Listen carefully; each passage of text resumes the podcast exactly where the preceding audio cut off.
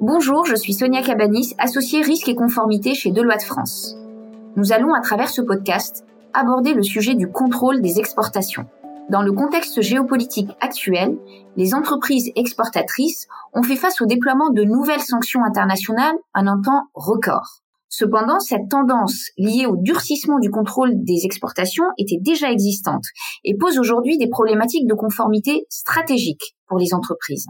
À travers ce podcast, nous allons essayer de comprendre comment prendre en compte l'application des réglementations américaines liées au contrôle des exportations dans le programme de conformité de vos entreprises.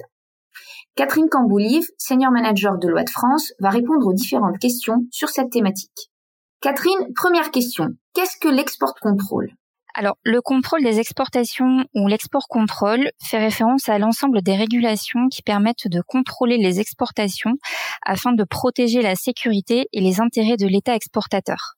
Principalement, l'export contrôle va viser à contrôler l'exportation de biens, services et données à usage militaire ou à double usage, c'est-à-dire pouvant avoir à la fois un usage civil ou un usage militaire. Quelles sont les réglementations actuellement en vigueur? Alors, comme vous l'aurez compris, l'export contrôle vise principalement à réguler l'exportation et donc le commerce de matériel à usage militaire. Il s'agit donc de contrôler une industrie qui ne véhicule pas uniquement des enjeux commerciaux, mais également des enjeux de souveraineté et de sécurité intérieure. En ce sens, euh, d'un point de vue historique, chaque nation a sa propre réglementation d'export contrôle. Certaines tentatives d'harmonisation ont été prises par les Nations Unies, avec le TCA, traité sur le commerce des armes, ou The Wassenaar Arrangement, et d'un point de vue européen, avec la réglementation sur les biens à double usage. Mais du fait de la nature particulière de l'industrie de la défense, ces initiatives ne sont pas à proprement parler légalement contraignantes, et les décisions restent in fine à la main des États. En outre, euh, la particularité de certaines réglementations est qu'elles ont une portée extraterritoriale, ce qui ajoute de la complexité à la mise en conformité. C'est ce dont nous allons parler aujourd'hui à travers deux réglementations américaines, l'ITAR, International Trafficking Arms Regulation, pour le matériel de défense, dont la couverture va de l'arme à feu jusqu'à l'avion de chasse, et l'IAR, l'Export Administration Regulation, pour les biens à double usage. Comment ces réglementations américaines peuvent-elles s'appliquer à l'industrie française? Alors de plusieurs manières. Euh, pour commencer, nous devons introduire la notion de US persons. Légitimement, les réglementations américaines s'appliquent aux US persons, littéralement les personnes américaines. Cependant, si on se penche d'un peu plus près sur cette définition, à la fois d'un point de vue théorique et d'un point de vue pratique, on se rend vite compte qu'elle est extrêmement large. D'un point de vue théorique, une US personne peut être un citoyen américain, un résident permanent américain, une entité sous juridiction américaine, les filiales étrangères de cette entité, ou toute autre personne, même de nationalité non américaine, qui serait localisée sur le territoire américain au moment des faits. Cela implique donc que la réglementation s'applique à l'étranger à des personnes physiques de nationalité américaine ou des entités sous juridiction américaine et inversement aux personnes de nationalité non américaine présentes aux États-Unis ainsi que des entreprises sous juridiction non américaine implantées aux États-Unis. Cette définition est donc extrêmement large, mais en pratique, elle ne s'arrête pas là. En effet, les autorités américaines reconnaissent aussi l'application de la réglementation dans un certain nombre d'autres cas, même lorsque aucune US personne n'est directement impliquée. Par exemple, euh, les États-Unis interdisent la facilitation ou la conspiration. En conséquence, une US personne ne peut pas aider une personne physique ou morale non américaine à accéder à un marché avec un pays sous embargo américain, comme euh, l'Iran par exemple. Des personnes non américaines peuvent également être sanctionnées pour avoir causé la violation des réglementations par les US personnes. Cela a été le cas euh, à Singapour lorsqu'une entreprise a utilisé des comptes américains pour effectuer des transactions avec l'Iran et a de ce fait poussé euh, des banques américaines à fournir des services financiers à l'Iran. Un autre cas, euh, français ce coup-ci, est celui de BNP Paribas, qui a été condamné en 2014 pour avoir fait des transactions en dollars avec des pays sous embargo américain, la justification étant que ce dollar était compensé sur le sol américain. Donc, comme nous l'avons vu, la définition des US persons et de l'étendue de la responsabilité est vraiment très large. C'est donc sur la base des critères qui viennent d'être cités que les réglementations s'appliquent en matière d'export contrôle Alors oui, mais l'export contrôle introduit encore une notion supplémentaire. En effet, l'applicabilité des réglementations ITAR et EAR est basée à la fois sur la nationalité des exportateurs et des destinataires, mais aussi sur l'américanité intrinsèque du matériel, c'est-à-dire si celui-ci est fabriqué aux États-Unis ou s'il contient des composants d'origine américaine. Selon les autorités américaines, ces réglementations follow the part, c'est-à-dire suivent le matériel.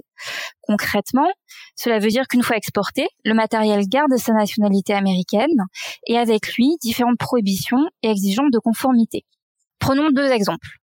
Une entité non américaine qui importe du matériel contrôlé par l'ITAR, c'est-à-dire figurant sur la USML, US Munition List, sous l'ITAR, l'exportateur américain doit incorporer dans le contrat ou la facture une mention légale indiquant que ce matériel ne peut être réexporté vers un autre pays sans l'approbation des États-Unis. L'importateur, lui, doit remplir un formulaire pour attester que le produit ne sera pas réexporté sans autorisation des États-Unis. Un autre exemple, une entité, non américaine pardon, qui produit du matériel contenant des composants d'origine américaine. Sous l'ITAR, le produit fini comprenant des composants contrôlés ITAR sera contaminé et également considéré comme contrôlé ITAR. Sous l'IAR, c'est un peu plus souple. Euh, il y a une notion de minimis amount qui est introduite. Cela signifie que le produit fini doit contenir un pourcentage minimum de composants américains pour être soumis à l'IAR, précisément 25% ou 10% euh, pour les pays sous embargo. Alors le défi ici, pour la conformité des entreprises est de calculer le pourcentage de composants américains dans leurs produits finis, et cela peut s'avérer particulièrement difficile lorsqu'il s'agit par exemple d'évaluer euh, des technologies. Et donc concrètement, comment les entreprises françaises peuvent se mettre en conformité avec ces réglementations? Alors, sur la partie biens, services et données, en général, nous procédons en plusieurs étapes. La première, euh, qui est sans doute la plus complexe, va être d'identifier tous les biens, services et données d'origine américaine présents dans l'entreprise. Alors il y a plusieurs techniques pour cela. Pour les biens tangibles, ça peut être un inventaire manuel, l'analyse des contrats au niveau des achats ou encore l'analyse des flux logistiques. Parfois, nous pouvons nous appuyer sur des questionnaires accompagnés d'arbres décisionnels qui vont permettre aux opérationnels de savoir si un bien est classé ou non. Pour les données, nous pouvons aussi utiliser des algorithmes d'intelligence artificielle qui vont être capables de retrouver toutes les données contenant certains mots-clés sur les réseaux de l'entreprise. Cette étape d'identification est sans doute la plus grosse partie du travail et nous n'insisterons jamais assez sur la nécessité de sensibiliser les collaborateurs afin qu'ils aient le réflexe de repérer ce type de matériaux. Ensuite, nous allons procéder à la classification de ces matériaux. Là encore, nous pourrons utiliser des arbres décisionnels, mais il faudra surtout nous appuyer sur l'expertise des collaborateurs et des ingénieurs pour avoir la bonne classification. En cas de doute, l'entreprise peut soumettre une demande au DDTC, Directorate of Trade Defense Control, qui est généralement très réactif dans ses réponses en tout état de cause, il est important de, classifier les éléments correctement, car c'est de là que vont découler les mesures de conformité nécessaires à mettre en œuvre. Une fois que euh, le bien est classifié, s'il est contrôlé par l'ITAR, on sait qu'il sera obligatoire de demander une licence au DDTC pour le réexporter.